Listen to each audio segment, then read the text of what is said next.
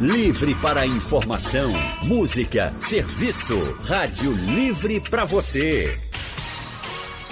O consultório do Rádio Livre. Faça a sua consulta pelo telefone 3421 3148. Na internet www.radiojornal.com.br.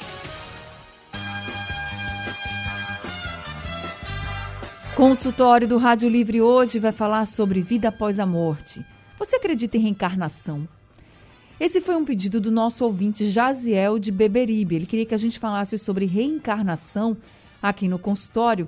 E para conversar com a gente, nós convidamos dois representantes de religiões espiritualistas. Um deles é Carlos Pereira. Carlos é escritor espírita e coordenador geral do grupo Espírita Esperança, lá de Camaragibe. Carlos, muito boa tarde. Seja bem-vindo ao consultório do Rádio Livre. Boa tarde, Ana e Barreto. Boa tarde, amigos e amigas. Quem também está com a gente hoje no nosso consultório é a mãe de santo, Adriana Bezerra. Adriana é a cantora conhecida como Adriana B. E também é dirigente da tenda de Umbanda Casa de São Lázaro, que fica em Candeias, Jaboatão dos Guararapes.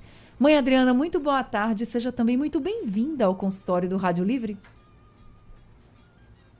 Boa tarde, é um prazer estar aqui hoje e estou muito bem acompanhada né, com o nosso irmão, que mais tarde a gente vai estar junto numa palestra na casa dele.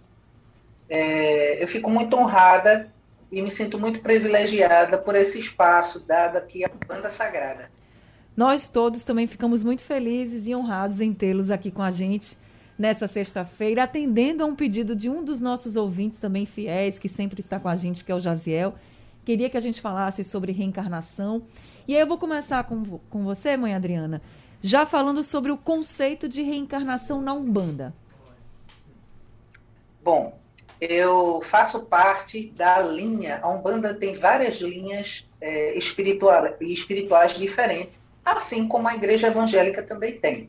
Eu faço parte da Umbanda Sagrada, nós reconhecemos o início da Umbanda em 1908, através do anúncio de um menino de 17 anos, Hélio Fernandino de Moraes.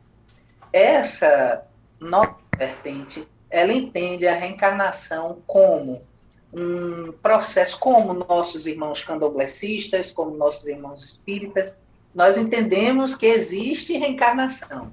A única diferença é que a gente entende que é um processo evolutivo, onde em um momento, um dado momento, é, espíritos elevados não encarnam mais, mas eles podem vir se manifestar nos, nas tendas de banda para dar orientação para a gente é, evoluir mais rapidamente.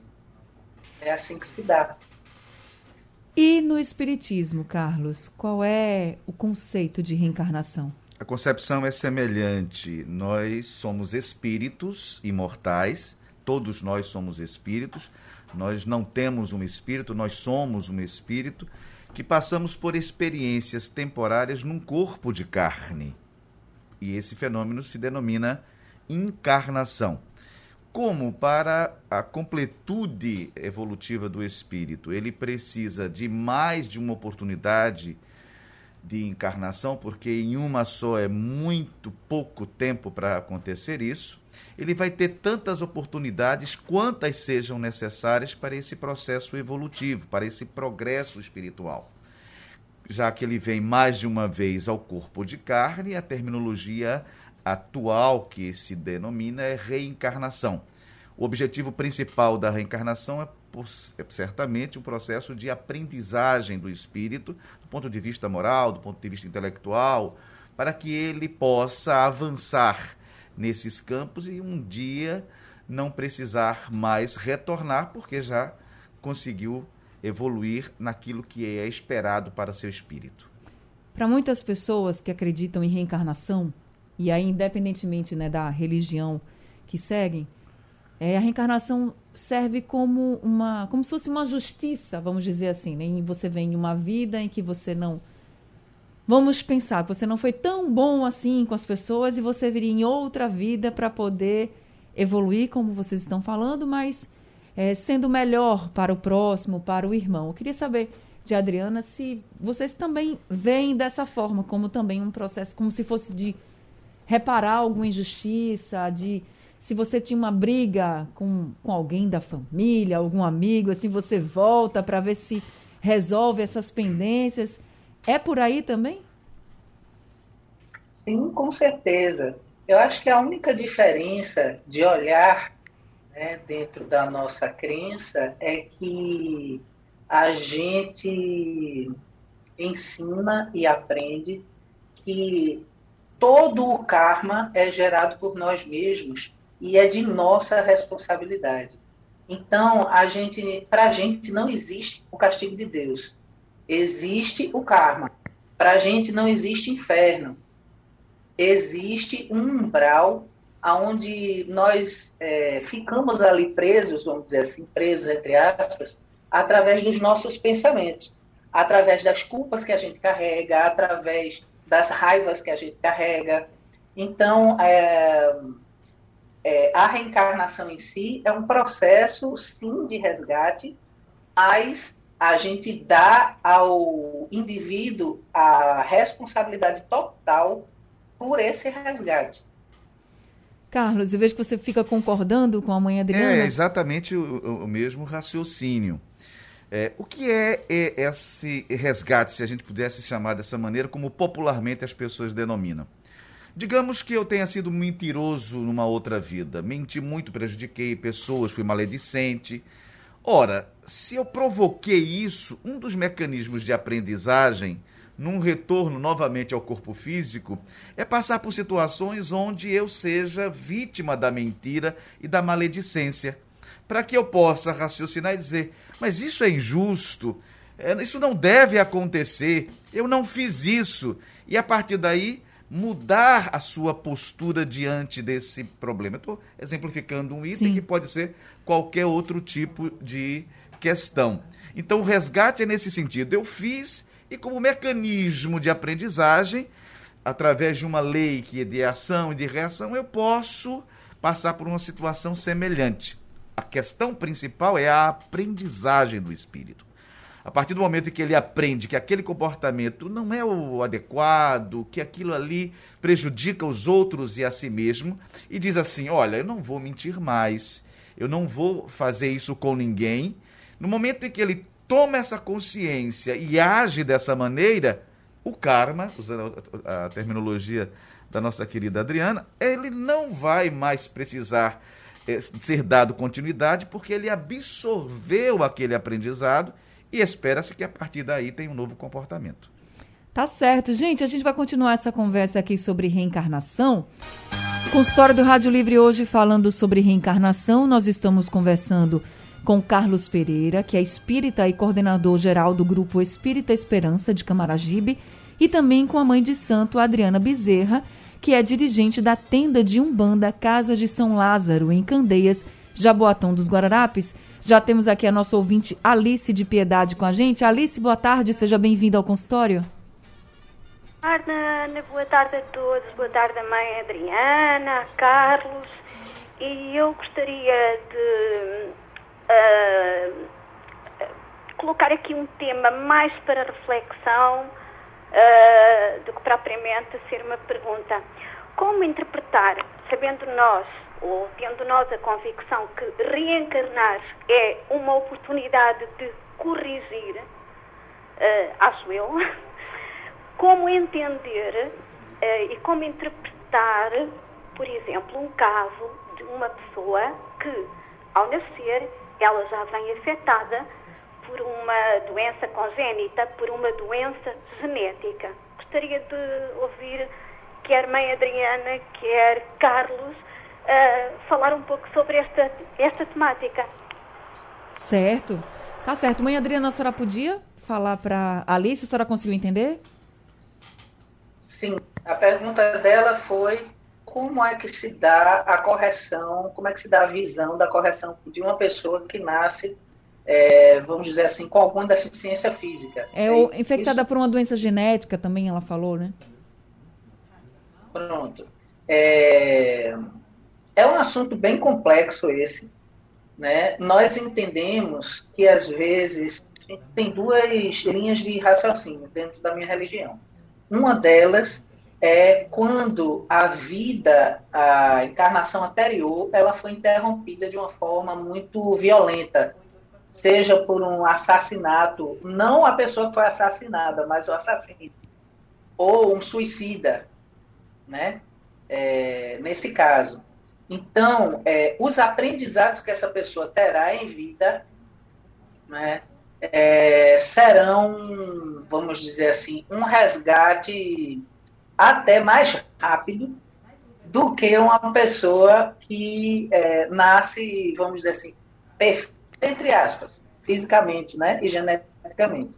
A gente entende também que qual é a prova maior? Vou deixar essa polêmica aqui para o meu colega de programa. Qual é a prova maior? Aquela pessoa que nasce abastada de tudo e deve aprender a lidar com aquilo, com toda, todo aquele banquete de vida em, é, em sua frente, ou aquela que nasce assim do jeito que a ouvinte descreveu. Qual é a prova mais difícil se a gente está aqui para se corrigir? Aparente... Deixa essa pergunta também para o meu colega. que bom. Aparentemente poderia ser achar que fosse a primeira, né? Mais fácil. Ah, eu nasço com muito dinheiro, eu nasço em berço de ouro, eu tenho posses, eu me garanto toda a minha vida com o que eu tenho. Mas é exatamente essa a grande dificuldade. Porque todos nós, dentro dessa questão de progresso espiritual, nós temos que sermos levados a pensar e agir como seres espirituais e mortais que somos. Portanto, a gente tem que desenvolver essa nossa espiritualidade que é natural. Quando nós temos a satisfação das questões materiais, nós tendemos a esquecer a nossa espiritualidade. Não estou afirmando, estou dizendo que é uma tendência. Consequentemente, a prova, o desafio é maior porque você tem de tudo ali às suas mãos, desde criança e desde sempre. E tende a esquecer dos mais sofridos, tende a esquecer dos valores espirituais, tende a achar que o que é mais importante é a posse dos bens, é a casa, é o carro novo e coisas do tipo que o dinheiro pode lhe proporcionar. Vive, portanto, no mundo da materialidade e esquece ou tende a esquecer da espiritualidade.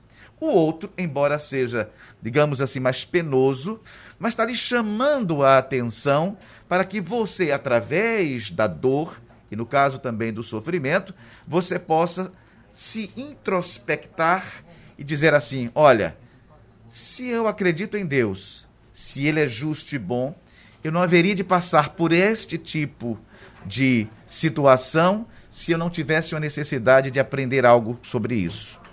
A dor geralmente nos leva a refletir e a crescer. Jaziel Rodrigues, nosso ouvinte que pediu esse consultório, estamos atendendo esse pedido dele. Está com a gente também ao telefone. Jaziel, boa tarde para você, seja bem-vindo. Boa tarde e obrigado pelo consultório. É, eu tenho duas, duas perguntas, que inclusive eu pedi até para incluir no consultório, mas eu acho que a ligação está um pouco ruim, não, não deu para entender. Dias que é, a fala assim, isso é sua verdade. Desculpa, eu, eu... Jaziel, Oi. você pode repetir para a gente que a ligação está ruim? Melhorou agora? Melhorou. Pronto. Eu queria saber, eu vou fazer duas perguntas. Uma é é sobre cura espiritual e a outra é se isso é, se isso é mito. O que eu ouvi dizer, segundo Bocas Miúda, que o espírito, quando ele está em algum lugar, querendo entrar, por exemplo, no corpo de alguma pessoa, uma pessoa humana, e ele não consegue, aí ele procura algum corpo físico, tipo assim, um copo, que com o vento não iria cair aquele copo. Aí ele entra dentro desse copo por ser um corpo físico e o copo termina caindo, que a gente até se assusta. Oxe, como é que esse copo caiu? As duas perguntas são essas. Cura espiritual e essa outra pergunta. Tá certo, obrigada. Eu, quando você fala em cura espiritual... Desculpa, então, Jaziel foi, mas eu acho que ele pode estar falando de cura espiritual até no sentido de que algumas pessoas acreditam que estão doentes ali e é muito mais uma coisa do espírito, né, isso, Carlos? Isso, isso. É, Jaziel, veja só. É, vamos, eu vou começar pela segunda. Uh, o espírito não entra em lugar nenhum, né? porque são dimensões diferentes. Uma é uma dimensão material e a outra é a dimensão espiritual. Nós temos que entender que nós somos formados da nossa essência espiritual. Nós temos um corpo espiritual, que na filosofia espírita a gente denomina de perispírito, e quando chegamos aqui para essa experiência, nós recebemos um corpo de carne. Quando, portanto, nós morremos, é por isso que a gente usa o termo desencarnar, nós perdemos o corpo de carne e ficamos apenas com a nossa essência espiritual, que se manifesta no corpo espiritual, que a gente denomina perispírito. A relação que existe é de corpo espiritual com corpo espiritual, de perispírito para perispírito. Um copo, uma mesa, não tem corpo espiritual, são seres absolutamente inanimados. Então o espírito ele não utiliza de objetos para poder provocar batidas, ruídas ou qualquer tipo de movimento. Existe sim a possibilidade dele movimentar isso, mas ele utiliza é, uma substância que é exalada naturalmente, que todos os seres têm, e ele pode retirar essa substância e fazer com que haja o movimento de que a gente denomina de efeitos físicos. Então, o espírito não entra em lugar nenhum.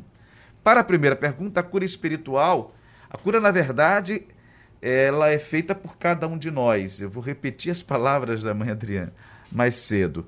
Nós é que provocamos a nossa autocura. Os espíritos atuam no sentido de nos ajudar, de nos facilitar quando nós não tendo consciência desse processo de autocura e tendo o merecimento, tendo a possibilidade de acontecer isso, eles utilizam ou quando a gente se desdobra do corpo físico durante o sono e atua no nosso perispírito para que se reflita no corpo físico, ou ele utiliza de pessoas que têm uma sensibilidade específica para atuar em processos de cura, que nós denominamos de médiums de cura, e através dele ele atua naquilo que precisa ser é, melhorado para que ele possa promover a recuperação da pessoa. É assim que acontece, a nosso ver, o mecanismo de cura. Ah, no, na Umbanda também é assim, mãe Adriana? É parecido, mas tem algumas diferenças. É, nós entendemos é, que os orixás, a, a, nomenclatura, a grande diferença que as pessoas confundem muito da a Umbanda com Candomblé é porque nós utilizamos algumas nomenclaturas, inclusive do Espiritismo, inclusive do, do a questão do karma, vem da cultura indiana. Né? Nós absorvemos muitas das culturas dos povos que é, colonizaram o Brasil. Então, esse é um fundamento da Umbanda, eu acho que principal. O outro é que nós utilizamos a nomenclatura dos orixás, que vem do candomblé, né? a gente absorve deles, mas a gente tem uma visão como se fossem sete irradiações divinas de Deus, sete centelhas divinas, sete pedacinhos de Deus em terra que se manifestam aqui no nosso plano material e estas vibrações irradiadas junto ao médium, dentro da, da, da, do culto umbandista, da gira, que a gente chama assim porque é um giro energético que acontece certo? dentro do culto. E esta, esta vibração energética, ela pode é, melhorar, pode dar mais energia, pode passar energias específicas dentro dessas sete linhas, que um é o amor, outro é a fé, outro é o conhecimento, e de, dentro dessas, dessas energias cristais, é, existe a energia de cura, que inclusive pertence à nossa casa, que hoje, inclusive, é o dia de São Lázaro, né? É o dia de Obaloaê, que é o orixá da cura para a gente, né? Então, respondendo essa primeira pergunta, é assim que nós acreditamos, através dessas sete irradiações energéticas e nós temos as giras específicas de cada energia separadamente. Com relação às manifestações em casa, é, a gente tendo esse mesmo raciocínio, esta energia ela pode se chocar, né? Energias de uma densidade e energias de outra, elas podem se chocar E aí, realmente, quando a gente entra no ambiente e faz, nossa, esse ambiente está pesado, nossa, eu me sinto tão bem quando eu vou a tal lugar. Né? Então, essas energias podem se chocar, se chocar e acontecerem fenômenos assim, desse tipo de qualidade. A nossa visão é essa. Tá certo, tá respondido então aí para o Jaziel. Consultório do Rádio Livre falando sobre reencarnação. Nós estamos conversando com a mãe de santo Adriana Bezerra e também com o escritor e espírita Carlos Pereira. Temos o nosso ouvinte Antônio da Bomba do Emetério com a gente ao telefone. Antônio, boa tarde, seja bem-vindo ao consultório. Tudo bom com a senhora? Tudo bem. E com você? Olha, eu gostaria de saber aí do sacerdote qual é a diferença entre reencarnação ou renascer. Gostaria que ele me definisse essas duas posições. Tá okay? certo. Obrigado, boa tarde. Obrigada, Antônio. Carlos? A diferença entre reencarnação e... E renascer. É, é, é, são sinônimos, são absolutamente sinônimos na nossa concepção. É, existem palavras que são semelhantes, é, cuja ideia é a mesma, né? Renascimento espiritual, reencarnação, paligenésia, são todos sinônimos é, do, do mesmo fenômeno que é o retorno do espírito em outro corpo físico, numa outra existência é, aqui na Terra. Então, é, são sinônimos, Antônio. Mãe Adriana, o nosso outro ouvinte, Antônio, mandou uma pergunta aqui pelo WhatsApp. Ele quer saber se existe reencarnação para animais. Com certeza. Todos nós estamos evoluindo, inclusive os espíritos de luz, que nós chamamos de entidades, também estão evoluindo. Então, todos os seres, todos os seres vivos, eles têm a oportunidade, claro, né? Deus ele é onipresente, onissapiente, ele está presente em todos os seres vivos e dá a todos a oportunidade de evolução. Mas uma pessoa pode reencarnar num animal? Como um animal, Olha, por exemplo? É, não, a, na, nossa, na nossa crença, não. Né? São é, seres diferentes, com características diferentes e com é, caminhos evolutivos diferentes. Então, nós não acreditamos na reencarnação do humano como animal. Porém, é, o espírito, sim, ele pode evoluir até tomar formas é, de larvas astrais, formas animalescas, mas não os animais como nós conhecemos. Tá certo. Só para a gente finalizar, Carlos, aqui que já está acabando o consultório, mas por que a gente não lembra? Se a gente reencarna, por que a gente não lembra de vidas passadas? Você já imaginou se a gente teve, sei lá, eu vou fazer uma conta aqui rápida. Nós estamos a 2000, né, anos 2000. Se nós tivemos uma encarnação a cada 200 anos, entre encarnar e voltar e ficar um tempo lá, nós tivemos o que? 20 encarnações. Isso a gente pode ter matado alguém, pode ter brigado com alguém, pode ter mentido para alguém, pode ter prejudicado um monte de pessoas.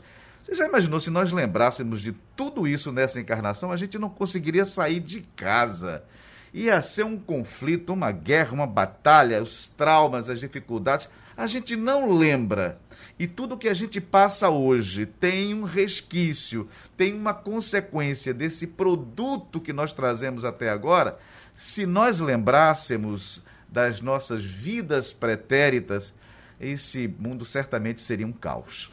Tá certo. Muito obrigada, Carlos, por esse consultório, por tanto conhecimento que você trouxe aqui pra gente. A gente aqui agradece a oportunidade também, a nossa querida mãe, para que a gente vá, possa ter outras oportunidades e bem-vinda à nossa casa hoje à noite. Mãe Adriana, muito obrigada também, viu, aqui no nosso consultório. Seja sempre muito bem-vinda com a gente. Muito obrigada. Eu fico muito feliz e espero que a Umbanda tenha sempre um espacinho aí no coração de vocês.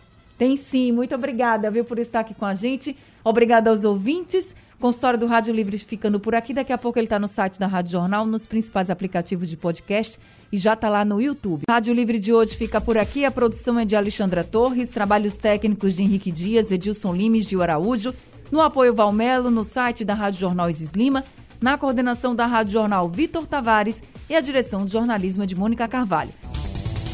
Sugestão ou comentário sobre o programa que você acaba de ouvir, envie para o nosso WhatsApp 99147 8520.